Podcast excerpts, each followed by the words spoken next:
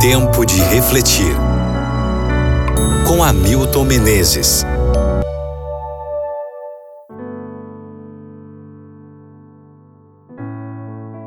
Apocalipse capítulo 22, versículo 14.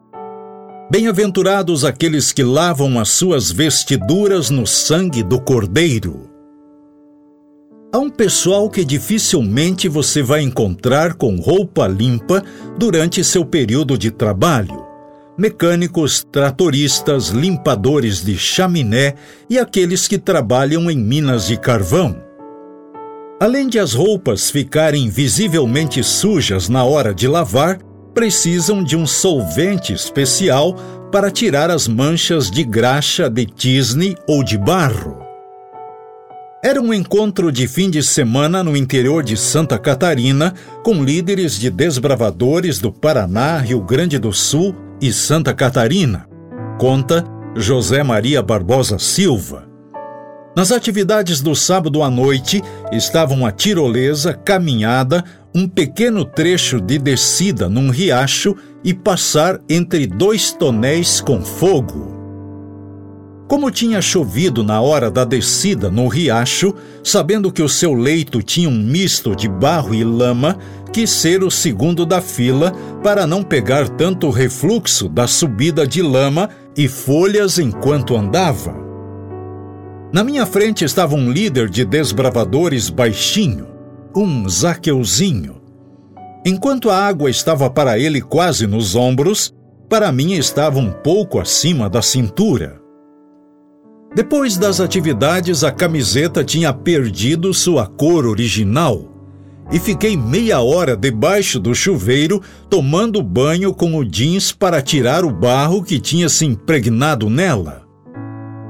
Posso dizer que uma das melhores coisas que pode acontecer conosco é desfazer-nos de uma roupa barbaramente suja que trazemos em nosso corpo e tomar um bom banho. A mudança de vestes na Bíblia é usada várias vezes como ilustração de mudança de vida e de uma nova experiência.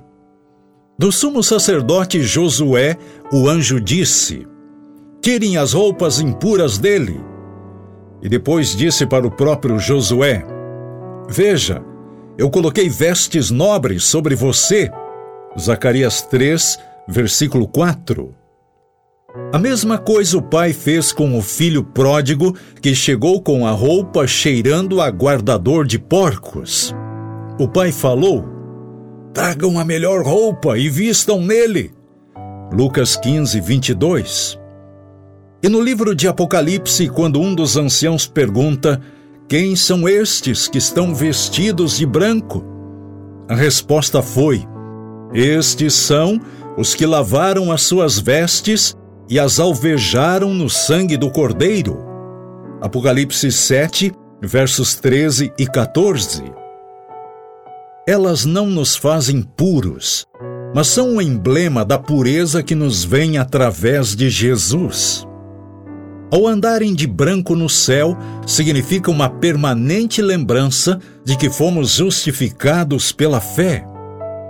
Como escreveu o profeta, regozija-se a minha alma em meu Deus, pois ele me vestiu com as vestes da salvação e sobre mim pôs um manto de justiça. Isaías 61, versículo 10. Reflita sobre isso no dia de hoje e ore comigo agora. Pai, não temos palavras para agradecer o plano maravilhoso de salvação que envolve a mudança de vida e de experiência. Faça isso continuamente em cada filho, em cada filha. Em nome de Jesus. Amém.